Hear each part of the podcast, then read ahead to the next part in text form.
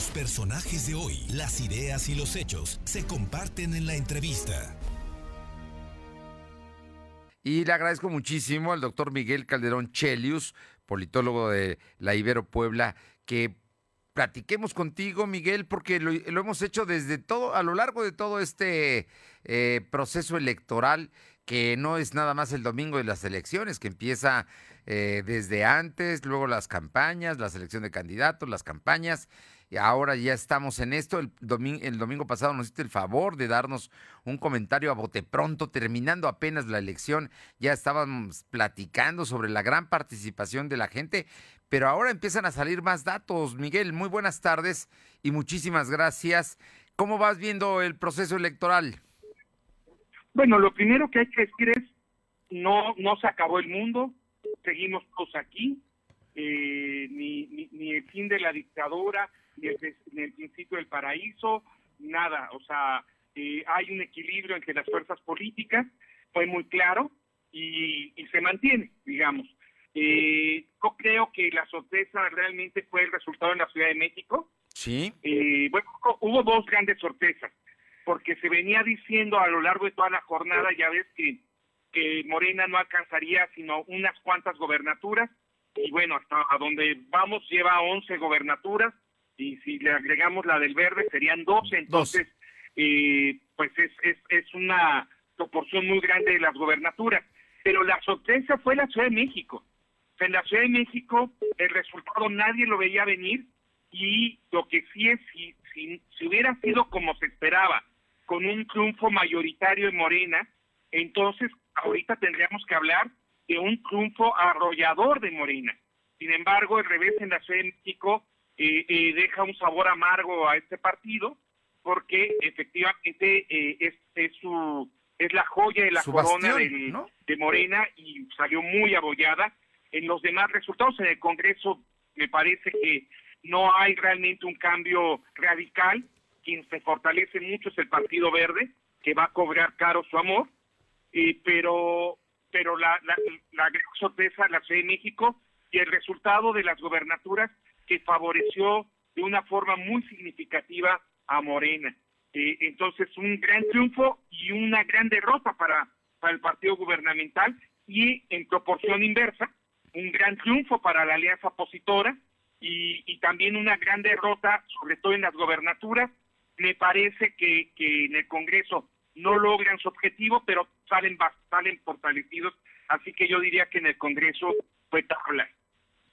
Eh, yo creo que, bueno, como bien dices, hay que entenderlo, no se acaba el mundo ni tampoco empieza el paraíso, pero las condiciones del país son distintas a hace tres años.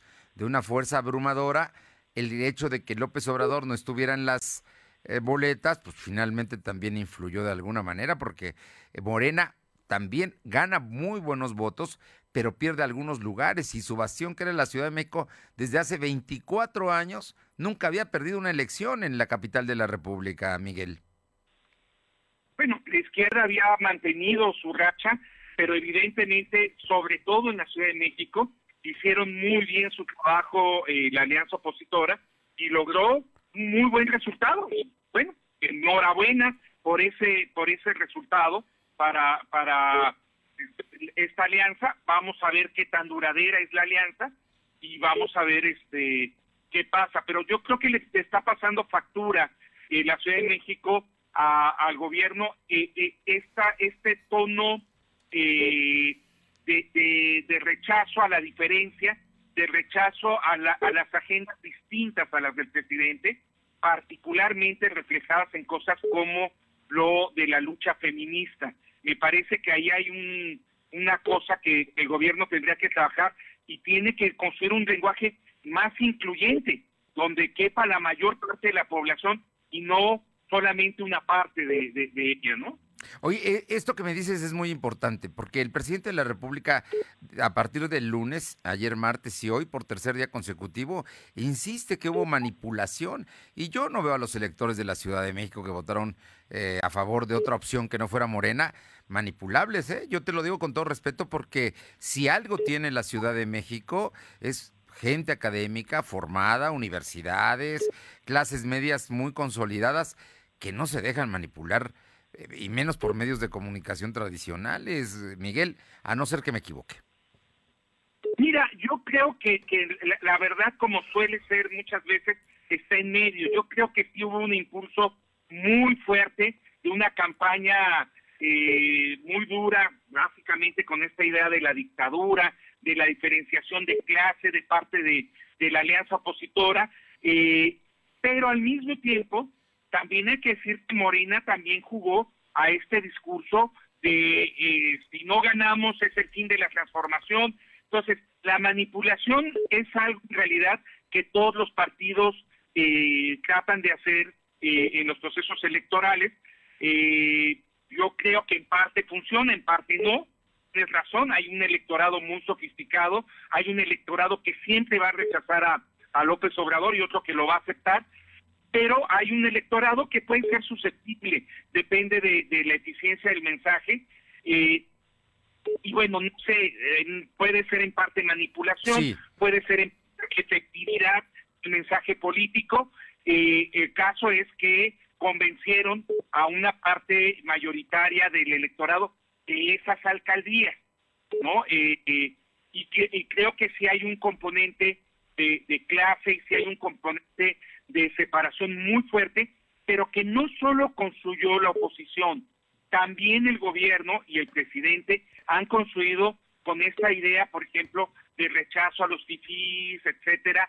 Eh, me parece que tiene que tener un discurso más incluyente el gobierno, eh, definitivamente, eh, independientemente de la de, de, lo, si hay intentos o no de, manipulación. Los partidos políticos siempre lo intentarán, pero no siempre son exitosos, ¿no? Eh, yo creo que más que pensarlo en términos de manipulación que no le ayuda a nadie, el gobierno tendría que pensar en términos de qué hizo que el mensaje de la oposición fuera efectivo en una ciudad como la de México, donde la ciudadanía ya está acostumbrada a una serie de transformaciones de muy avanzadas que el resto del país no tiene y que parece que están dispuestos a jugarse de estas transformaciones en este momento, ¿no? Oye, y se les cayó el metro también, ¿no? Yo creo que ese también fue un factor. Claro, eh, yo creo que hay un conjunto de factores. Eh, también habría que ver qué está pasando en las alcaldías. Por ejemplo, igual en Puebla, que si uno analiza el resultado del Estado, el, resultado es favorable a, al, al, a Morena en general, con su obviamente iba a bajar, no podía volver a tener los resultados del 2018, pero este en la zona metropolitana, eh, eh, bueno, un revés, aunque ahí, ahí sí se veía venir, no en todos los municipios donde perdieron, pero sí se veía que iba a venir una recuperación de la alianza opositora eh, claramente, ¿no? En la Ciudad de México no lo vimos venir. yo finalmente te preguntaría, Miguel, en este momento, ¿qué debe prevalecer? El, discurso conciliador, gobernar para todos, continuar adelante o la polarización que puede ser también una gran tentación del presidente y de sus, y sus opositores? Yo creo que, que, el gobierno debería tener un discurso claro y contundente de hacia qué grupos está confrontándose, pero claramente incluyente hacia el conjunto de la población. O sea, no toda la población que no vota por López Obrador es corrupta, ni es eh, derechista, ni es conservadora. Probablemente hay una parte que sí, pero eh, pero no toda. Entonces me parece que gobierno tiene que construir un discurso más incluyente, también tiene que contribuir a la, a la conciliación. Y en eso sí te quiero decir una cosa. El proceso electoral me parece que, se, que resultó muy bueno y, en ese sentido muestra que hay instrumentos institucionales para resolver nuestras diferencias y que no nos debemos comprar los discursos partidarios de rechazo total entre unos y otros, porque pues al final aquí seguimos conversando todos con nuestras preferencias, nuestras filias, nuestras fobias, y, y, hay que seguir adelante y tener interacción, y hay que exigirle a los partidos que hagan política, que construyan acuerdos que permitan mejorar al país. Pues eh, Miguel Calderón Chelius, como siempre un gusto hablar contigo y yo creo que ya nos faltará nada más ver cómo queda la conformación después de que hoy se lleven a cabo los recuentos veremos ya, ahora sí después, cómo quedan los plurinominales. Y entonces sí veremos, digo, ya, ya sabemos que no hay mayoría calificada y que incluso el presidente pues le ha estado guiñendo el ojo dos días seguidos al PRI para poder llevar a cabo reformas constitucionales. Vamos a ver, vamos a ver hasta dónde llega. Pero de que se tiene que hacer política, se tiene que hacer política, Miguel.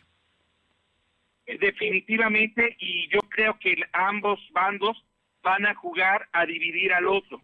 Eh, en este momento probablemente es más fácil para el grupo gobernante, pero conforme vaya avanzando hacia las elecciones eh, del, del 2024, las presiones dentro de Morena y su alianza se van a incrementar significativamente. Miguel, qué gusto escucharte, te agradezco como siempre y nos das luz de este tema tan importante para los mexicanos, porque hay un asunto que a mí me parece relevante. La política es muy seria para dejarla solo en manos de los políticos. Y sobre todo estos políticos que no discuten los temas eh, sustantivos y que se van a la frivolidad y a la, y a la descalificación como instrumentos de hacer política tenemos ojalá podamos construir una clase política de mayor nivel. Muchísimas gracias, Miguel. Muy buenas tardes. Un abrazo. Abrazo también. Miguel Calderón Chelius, politólogo de la Universidad Iberoamericana Puebla.